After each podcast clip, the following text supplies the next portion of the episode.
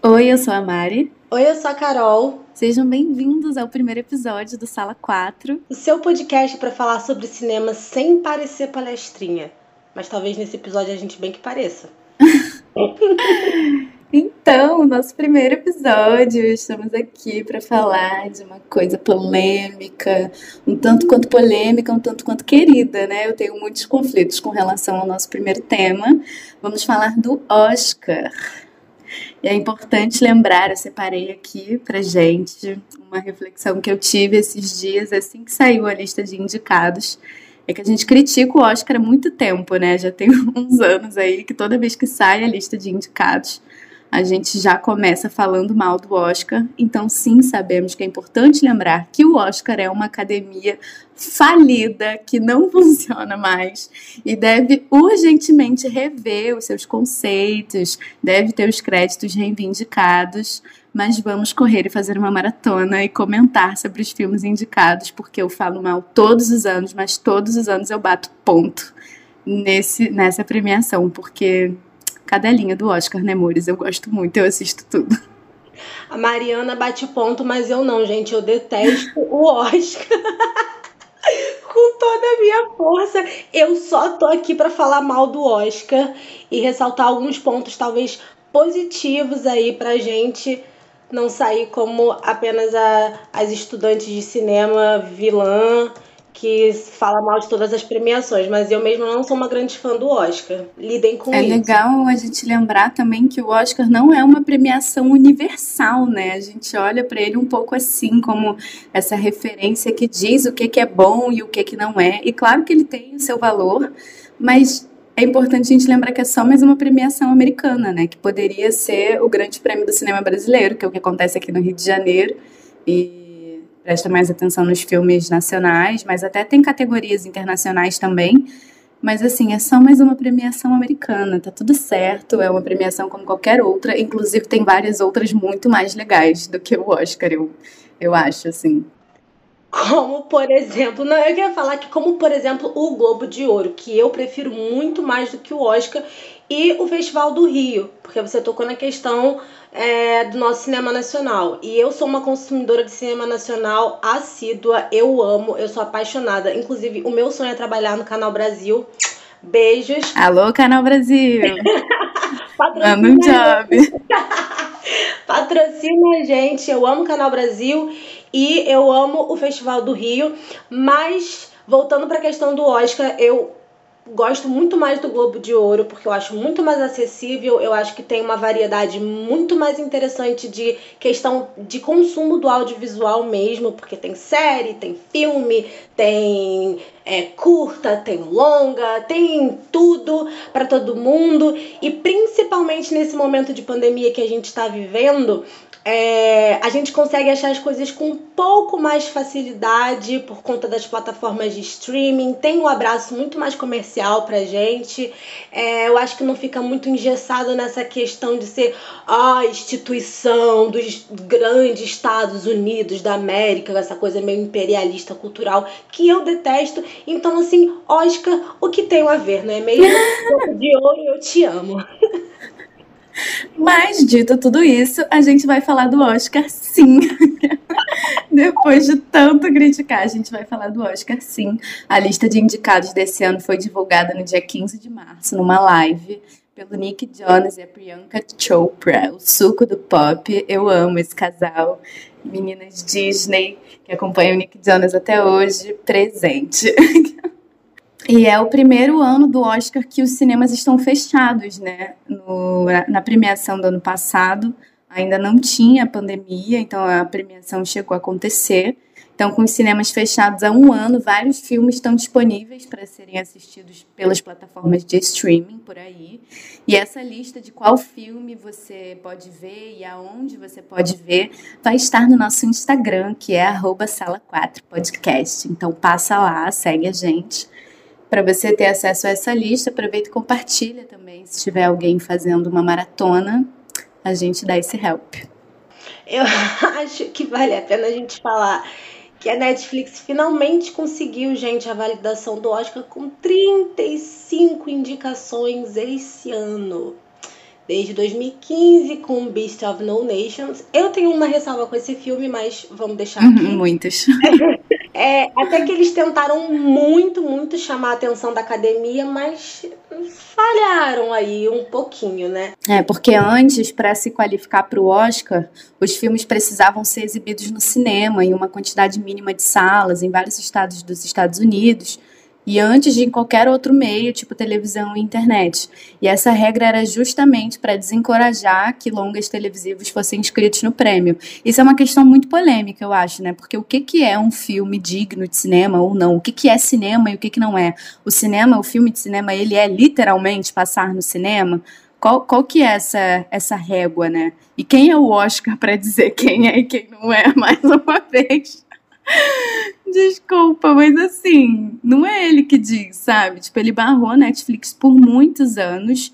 É, desde antes de 2015, na verdade, a plataforma já era grande, desde 2013, 2014, já tinha séries enormes, de muito sucesso, notadas pelo Globo de Ouro.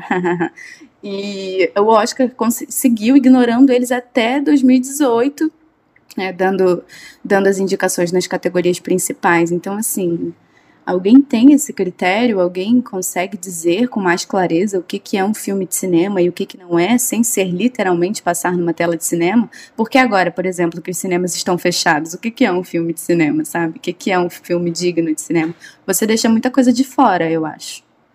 Fica aí a reflexão. E uhum. já que você tocou nesse assunto sobre o que, que é filme de cinema, o que, que não é filme de cinema, é, a gente fica aí pensando que a gente mesmo então não tem nenhuma chance, né? Os moldes de cinema que a gente tem aqui no Brasil e em outros países do mundo são completamente diferentes dos moldes estadunidenses, gente. A gente não tem a mesma tecnologia, o que não significa que a gente é menos qualificado. É só que nós temos tecnologias, abordagens, linguagens, formas de distribuição completamente diferentes do cinema estadunidense. E isso precisa ser levado em conta sim, se a gente também quer falar de diversidade, porque a diversidade eu acho que ela não é só uma questão é, étnica ou racial, eu acho que é uma questão também é econômica e, e, e, cultural de como aquele filme é passado naquele país, como que aquelas pessoas daquele país é, recebem e por que que a nossa linguagem de cinema ela não pode ser aproveitada é, no estrangeiro, sabe? Por que, que ela não pode ser aproveitada nos Estados Unidos nessa premiação grandiosa? É, fica aí a reflexão, o que, que vocês acham aí também, a gente está disposto a ouvir.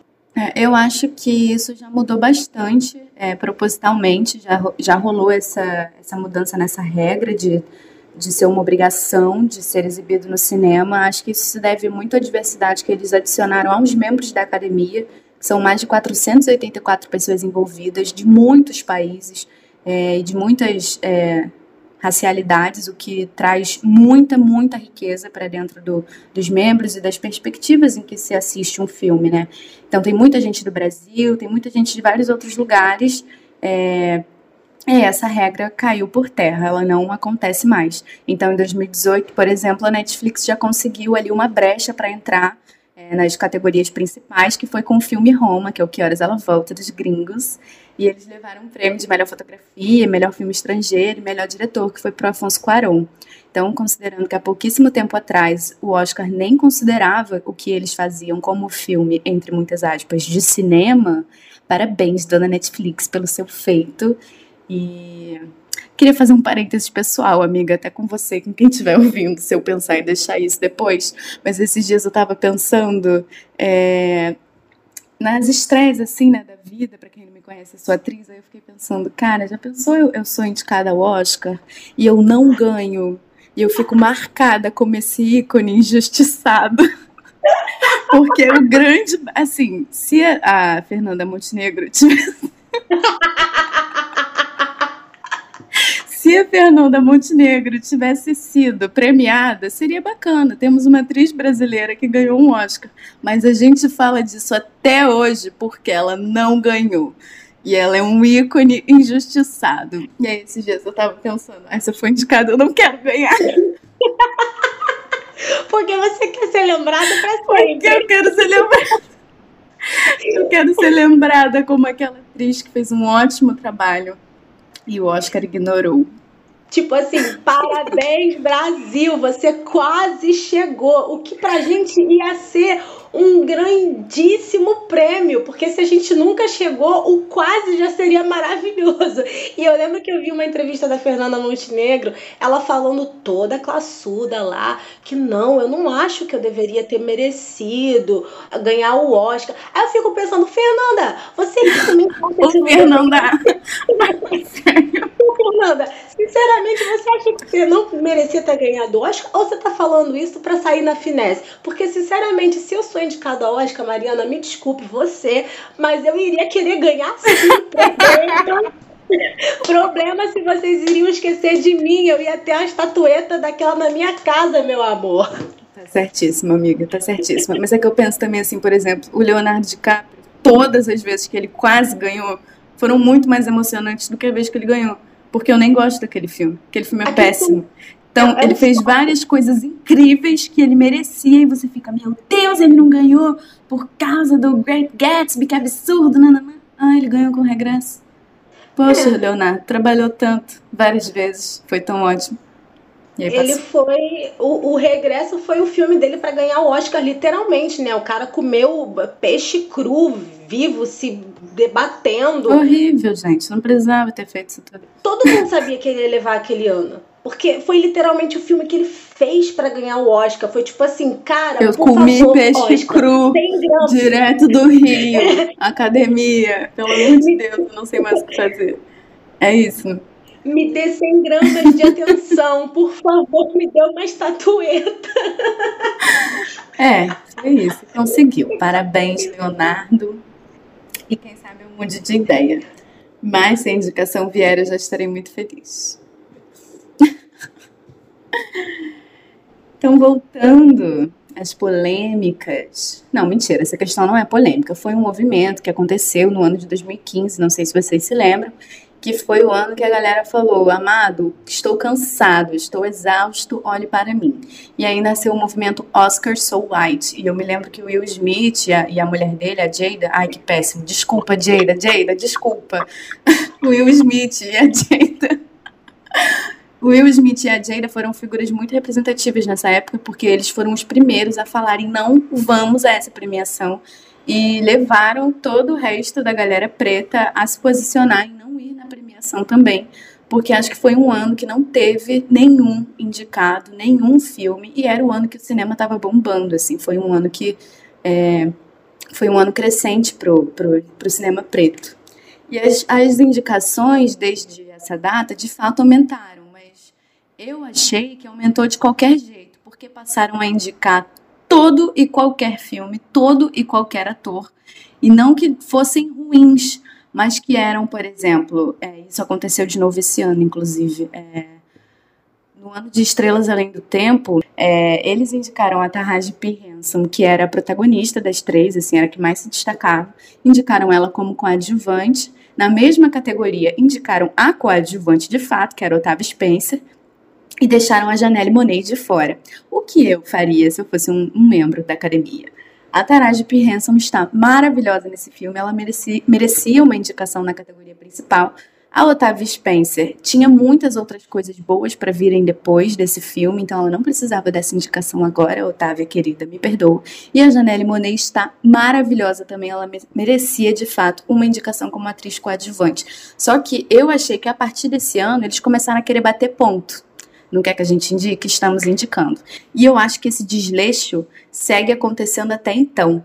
É, em umas polêmicas, inclusive, desse ano. Polêmica, sinceramente, eu não vi ninguém comentando, mas foi uma polêmica para mim, porque eu estou insatisfeita. É, no filme Judas and the Black Messiah, que quem é o protagonista é o Daniel Kaluuya, é, para mim, né, na minha opinião, os dois são protagonistas, eu acho, Daniel Kaluuya e o Lakeith Stanfield. Eles dois têm muito destaque nesse filme, mas se eu fosse destacar um, seria o Daniel Kaluuya, porque ele é o, o Fred Hampton.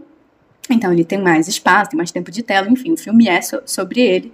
É, e eles simplesmente indicaram os dois na categoria de coadjuvante. E aí, Marianja? Continua com essa sua boquinha boquiaberta aí, porque vamos falar de Viola Davis que é a mulher mais indicada do Oscar, com um total de impressionante quatro indicações. A mulher negra mais indicada. A mulher negra mais indicada de todos os tempos, em 93 anos de premiação, com um total de quatro. O que eu acho engraçado é que eles colocaram de todos os tempos querendo botar uma coisa fantástica que não, só não só existe. Não... Gente, e olha só, que doideira. São 93 anos de premiação. Um total de 3.140 estatuetas distribuídas ao longo desse tempo. O que dão pra gente uma margem de 2% de. Eu tô, agora eu tô falando assim de todos os realizadores negros, né? Que dá uma margem de 2% das estatuetas terem vindo pra gente.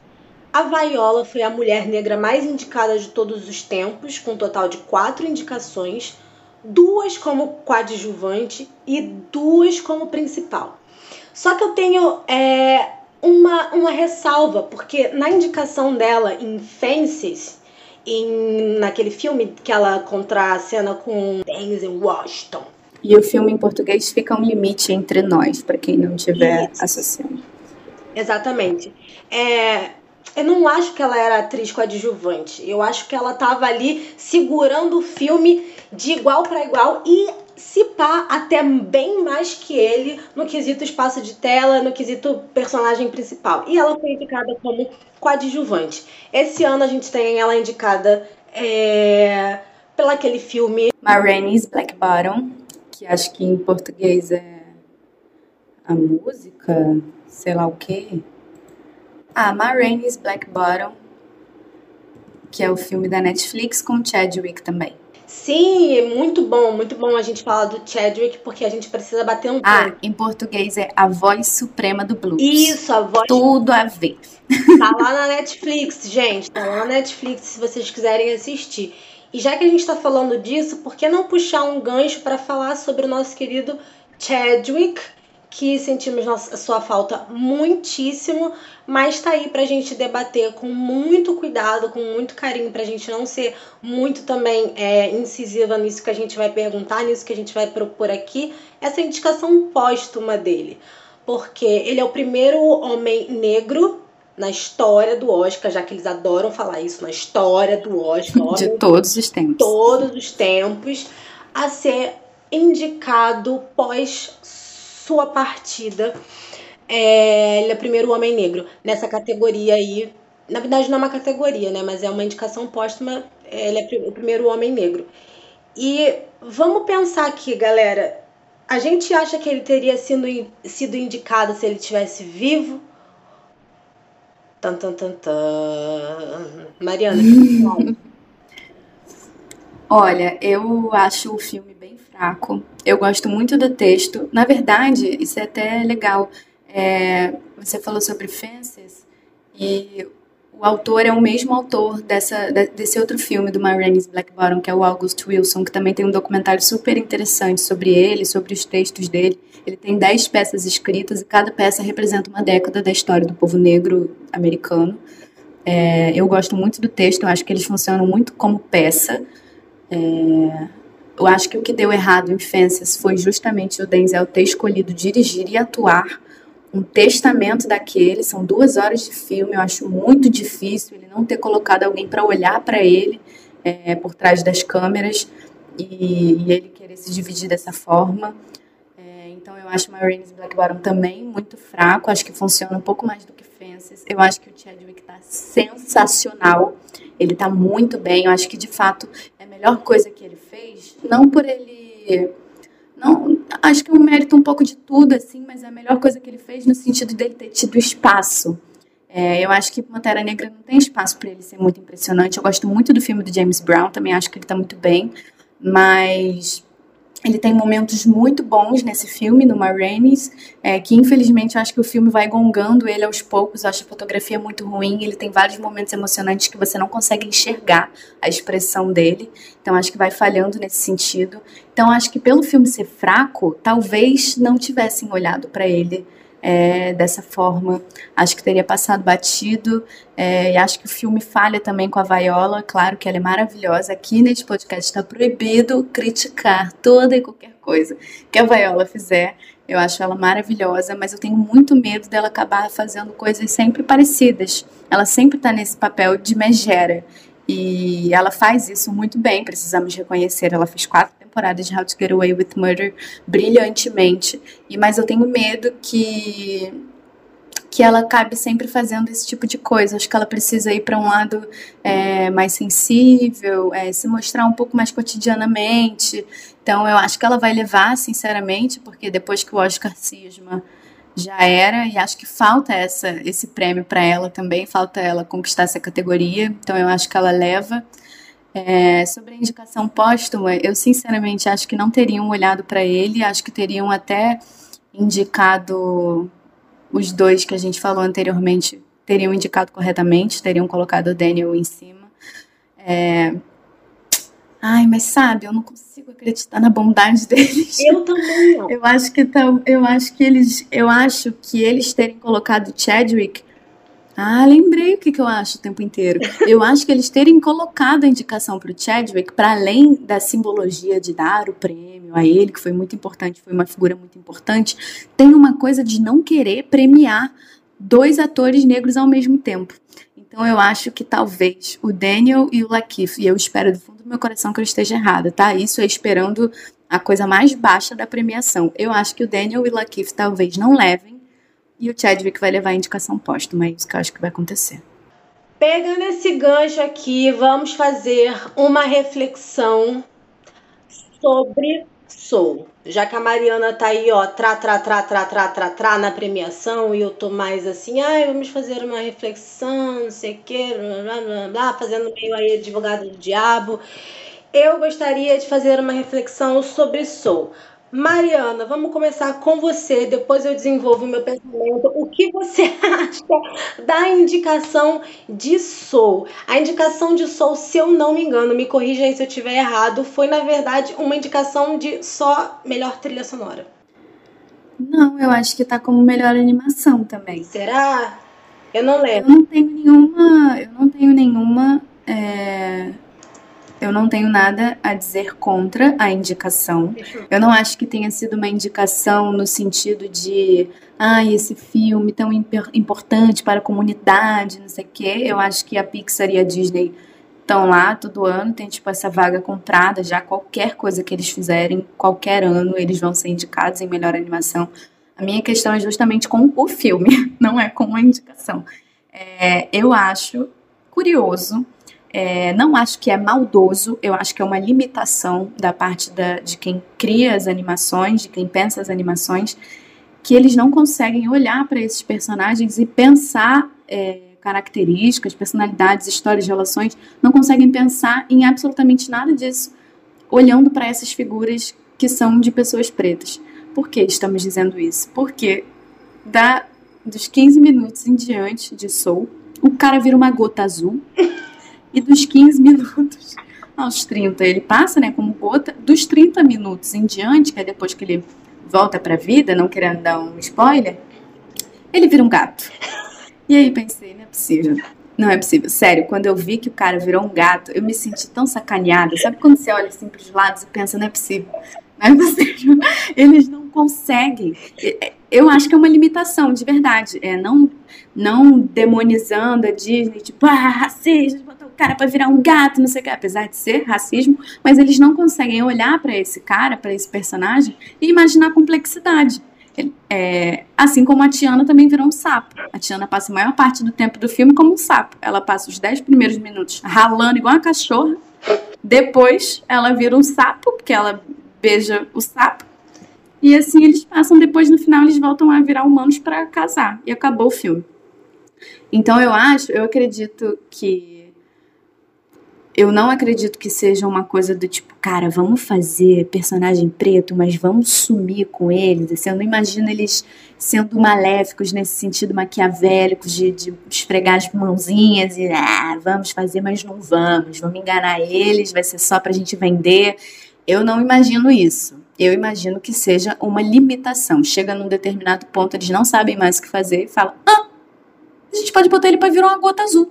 Aí sai do, do plano da vida, vai para outro, mas quando volta, ele volta gato. Ele não pode voltar como, como pessoa, não. Mas me diga, minha amiga, que eu sei que você é um pouquinho mas já tem isso um pouco mais formado. Eu sou amarga. Ao passo que Mariana acha que isso é uma limitação, eu acho que foi maléfico sim. Mariana, eles têm dinheiro.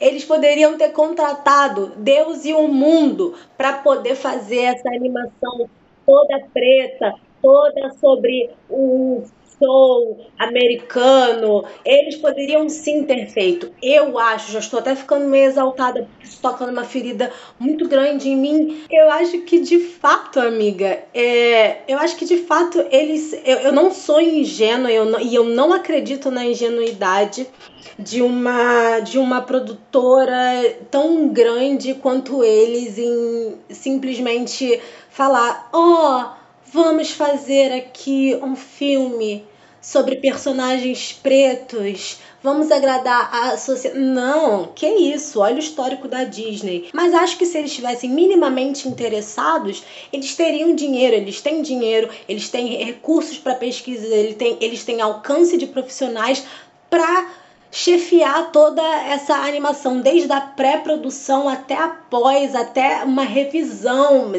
Cara, se eles estivessem comprometido, eles, eles olhariam para essa palhaçada que é colocar o cara para virar uma gota azul e depois um gato e falar assim, não tá colando, que isso, não tem humanidade nisso aqui.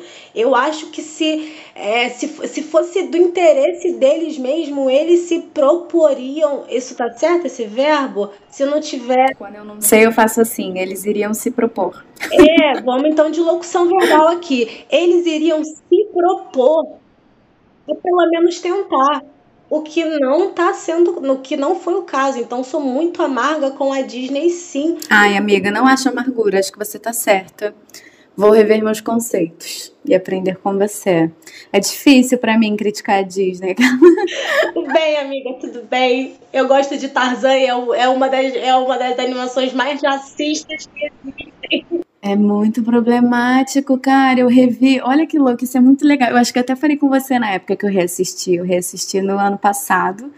É, na quarentena aproveitei para rever todos os, os filmes que eu, que, eu, que eu gosto, que eu gostava e não me lembrava. E eu nunca. Eu, eu ainda preciso sempre de um, de um terceiro comprovando o que eu tô sentindo nesse sentido. Então eu lembro que eu assisti uma buzina escandalosa. Eu lembro que eu assisti o filme e aí eu fiquei meio assim, hum, eles estão, né, estranho isso. Aí eu, Carol, tá certo isso? Você não acha que isso aqui lembra um pouco, um pouco, né, pessoas negras e tal? Aí ela, sim, amiga, está tudo errado, não sei o que, você está certa. Eu falei, ah, tá, então tá bom. Entendi, então. Porque tá ali disfarçado, né? Tá ali disfarçado. Quem perceber, percebeu. E o problema é justamente esse, é tá disfarçado. Mas voltando para Soul, eu li tinha lido uma crítica, na verdade não era uma crítica, era eu e meu namorado trocando mensagens. É, ele fez uma crítica muito interessante a, a irresponsabilidade do filme quanto a, ao desenvolvimento psicológico das crianças, né? E eu não vou saber falar bem sobre isso, mas ele disse alguma coisa sobre como o filme mostra que você conhece o seu propósito desde criança, ou que você vem para o mundo tendo que ter um propósito. É, acho que dá essa chamada, assim, ele achou isso um pouco irresponsável. E eu tinha lido alguma outra coisa de uma psicóloga falando sobre isso também. E assim, a gente não pode negar que a Disney forma muita coisa, né? Eu tô aqui toda desgraçada da cabeça, porque eu cresci vendo Disney 24 horas. e eu espero até hoje dar uma vivida nas coisas que eu assistia, né? Todo dia eu ando pelas ruas esperando todo mundo começar a cantar e dançar ao mesmo tempo, graças a High School Musical. Então, assim, eu tô aqui até hoje querendo ir num acampamento musical, batucar num balde, subir nas mesas e dançar, e até agora não aconteceu, e a culpa é toda da Disney. Então, assim, eu acho que eles deviam ter esse compromisso é, de saber que formam identidades e pessoas e desgraçam cabeças. Mas eu te amo. Disney. Eu queria, eu queria ser a Mitty, eu queria levar o Jan final. Eu tinha franja, eu minha amiga, eu tinha uma franja lisa, pelo amor de Deus. Dito tudo isto, claro que a gente não quer invalidar todo o movimento e nem a premiação que tem seu valor lá no fundo, mas as críticas fazem parte. Eu acho que a gente tem que criticar até aquilo que a gente gosta. É, não pode ser cego dessa forma, como eu sou com relação à Disney. E o movimento do Oscar So White foi muito importante, ele deu uma pressionada na academia e eu acredito que muito por isso eles abriram os olhos para premiar filmes como Moonlight em 2016, que levou o melhor filme, e foi um filme feito por uma produtora independente, que é muito importante dizer, que é a A24. E só para não dizer que eu estou reclamando demais, eu vou passar muito rápido, rapidamente.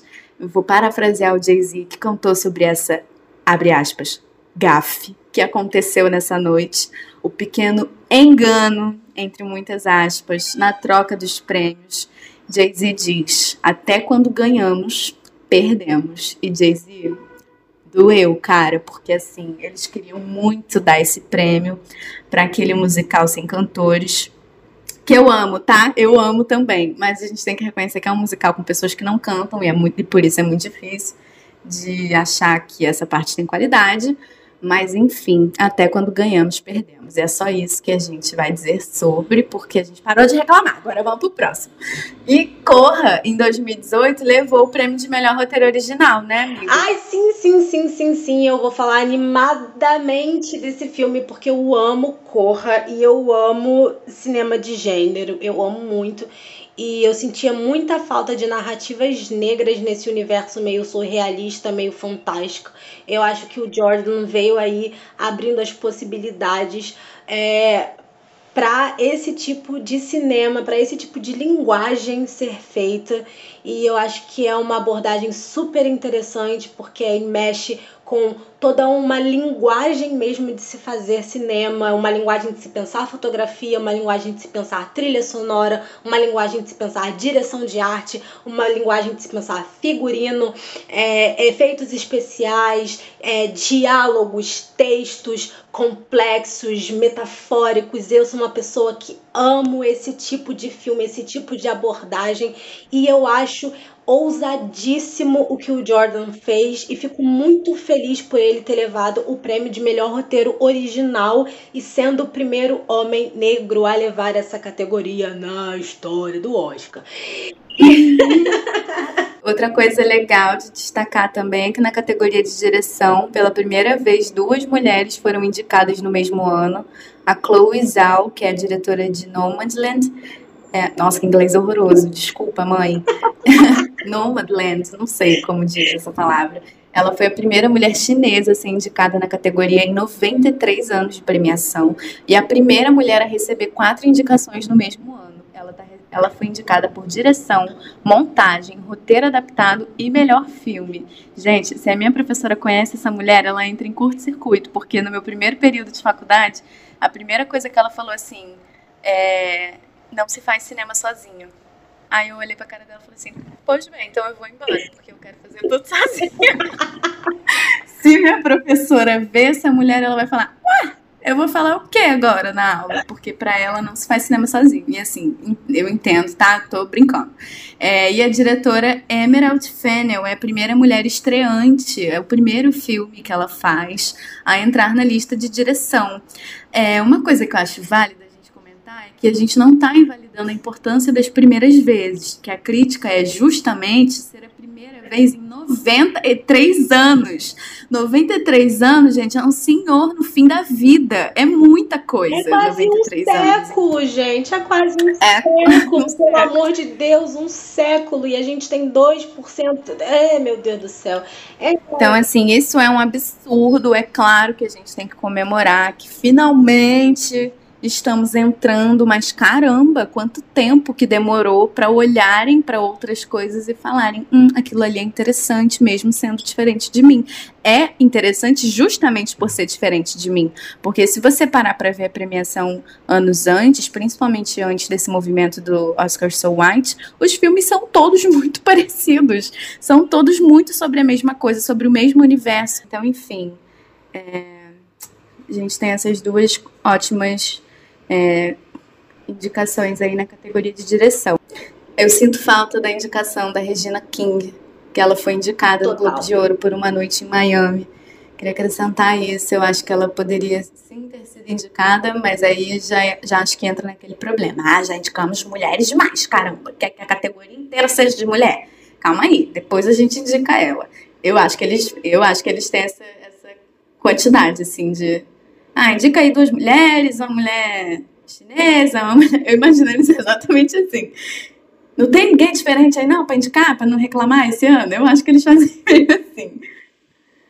Mas uma coisa que eu ia falar é sobre esses impactos é, presentes que demoraram tão, quase um século para chegar e os impactos futuros que também vão demorar um pouquinho para chegar, nosso pingo de esperança para abrir esse leque de diversidade aí, ele vai só começar de fato ser implementado em 2024. Para quem não sabe, o Oscar soltou uma nota que agora nós temos novas regras caso um longa-metragem queira concorrer à maior premia, maior categoria da noite, né, que é o melhor filme é, longa-metragem.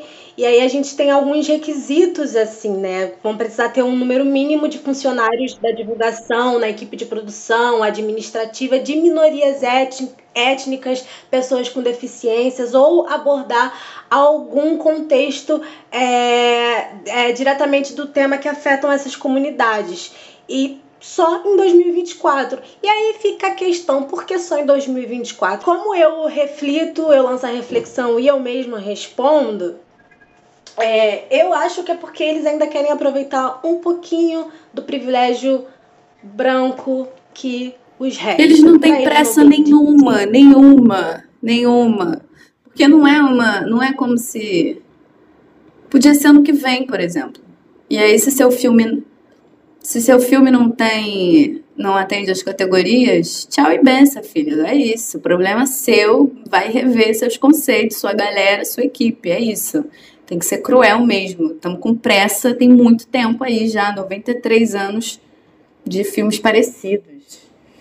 Enfim, voltando à diversidade das, das indicações que aconteceram esse ano, é a primeira vez, é um recorde, que nove atrizes e atores racializados receberam indicações o Steven Yeun, que é o Glenn de The Walking Dead, essa série horrorosa que eu amo do fundo do meu coração, é o primeiro americano de origem, origem asiática a ser indicado como melhor ator por Minari, que eu já assisti e é ótimo, indico que vocês assistam também.